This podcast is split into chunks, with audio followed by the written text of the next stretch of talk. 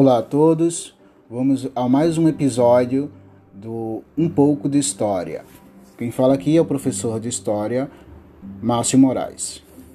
Hoje o mito é sobre Hades e Perséfone. Perséfone era filha de Zeus e Deméter, a deusa da agricultura e colheita. Perséfone era uma deusa ingênua e bondosa. Além disso, ela era tratada como criança e super protegida pela sua mãe. A beleza de Perséfone chamava a atenção de todos. Todos os deuses procuravam cortejá-la, mas ela era protegida por sua mãe e nenhum, nenhum deus se aproximava dela. Certo dia, os deuses se reuniram para comemorar a vitória sobre o monstro Tifão.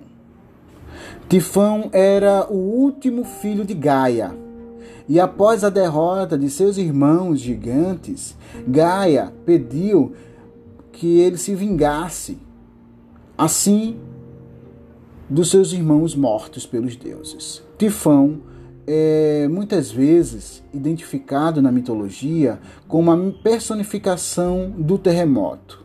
Ele morava numa gruta cuja atmosfera envenenava com vapores tóxicos. Mas sobre a história do Tifão e os deuses, deixaremos para um outro episódio de Um pouco de História. Voltemos aqui à festa que foi dada pelos deuses no Olimpo.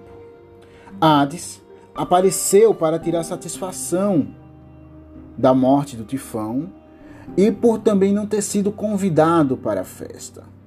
Ao chegar, Hades ficou impressionado com a beleza de Perséfone o senhor do submundo pediu permissão a Zeus para cortejar Perséfone. Lembrando, Perséfone era filha de Zeus. Mas Zeus disse que Deméter, a mãe, não permitiria. Hades então decidiu afastar ela da mãe, sequestrando a jovem deusa. Como ele fez isso? Ao final da festa, Perséfone saiu para colher flores. Ao se afastar dos outros deuses, Perséfone foi abordada por Hades. Mas ela não ficou assustada com aquela figura. A conversa com Hades foi bastante agradável. Perséfone se viu logo apaixonada por ele e, pelo, e a respeitá-lo pelo difícil e importante trabalho que ele desempenhava no submundo. Perséfone via que aquele deus, tido como sombrio, não era tão mal assim.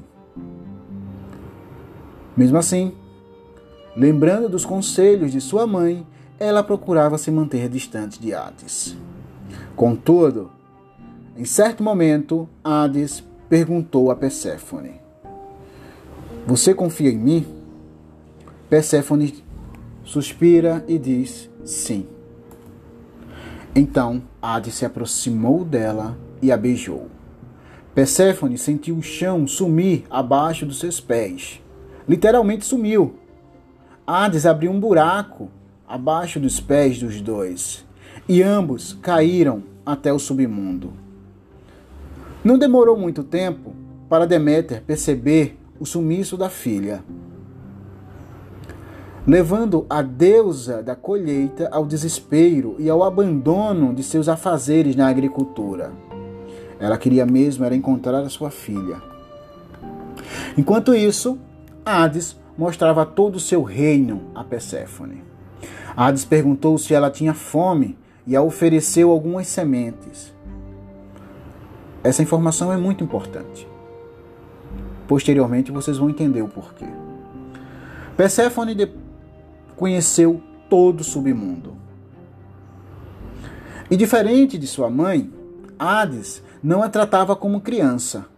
Deixava que a jovem deusa explorasse todo o reino do submundo e até brincasse com Cerberus, aquele que protegia o portão do submundo. Ao mesmo tempo, Hades era gentil e atencioso como nunca tinha sido antes de conhecer a jovem deusa. Perséfone, sentindo pena das almas que sofriam ao seu redor, perguntou a Hades: Por que todos, tanto honestos como criminosos sofrem no mesmo lugar.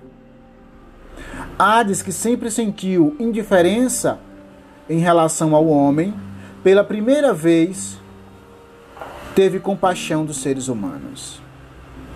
Desse modo, Hades ordenou a criação de um lugar para o descanso das almas dos justos, criando assim os Campos Elíseos.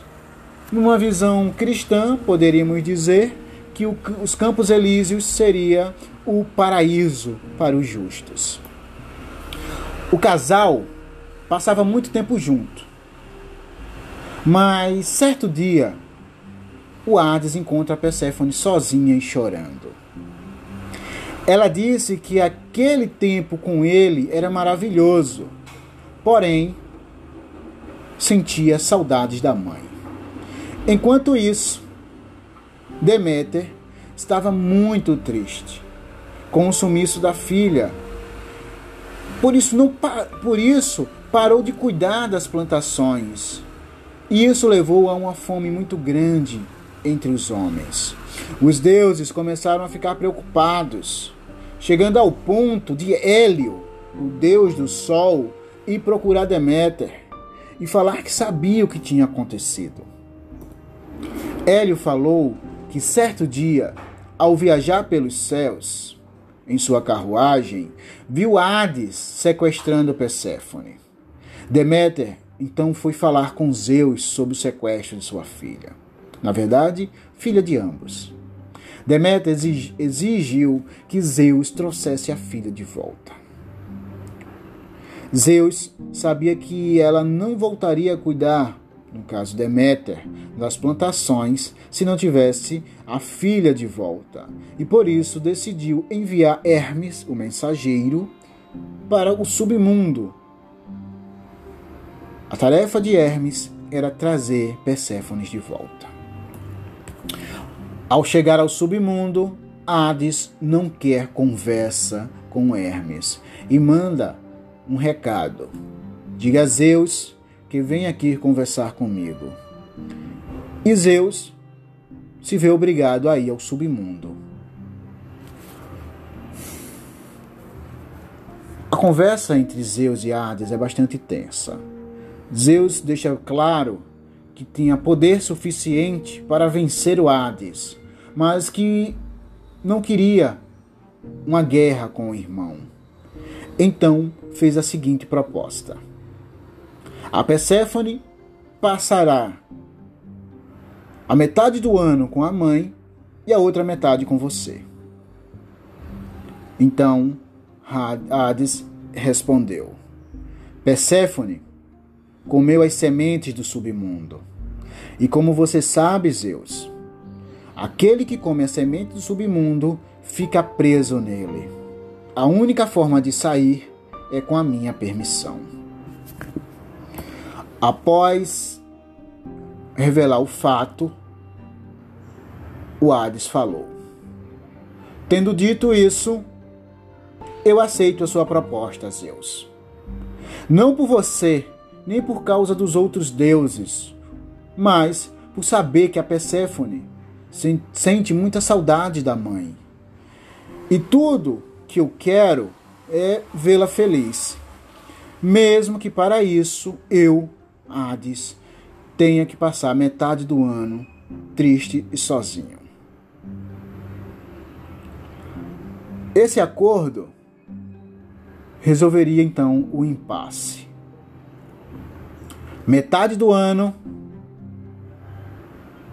Perséfone ficaria com Hades. E toda vez que Perséfone ia ficar com Hades, Deméter ficava extremamente triste. E o mundo esfriava e a vegetação morria. Mas quando a Perséfone voltava a passar seis meses com a mãe, Deméter ficava super feliz. E tudo voltava a florescer. As colheitas eram fartas e as flores mais lindas surgiam. Com esse mito, Os gregos explicavam as divisões das estações do ano.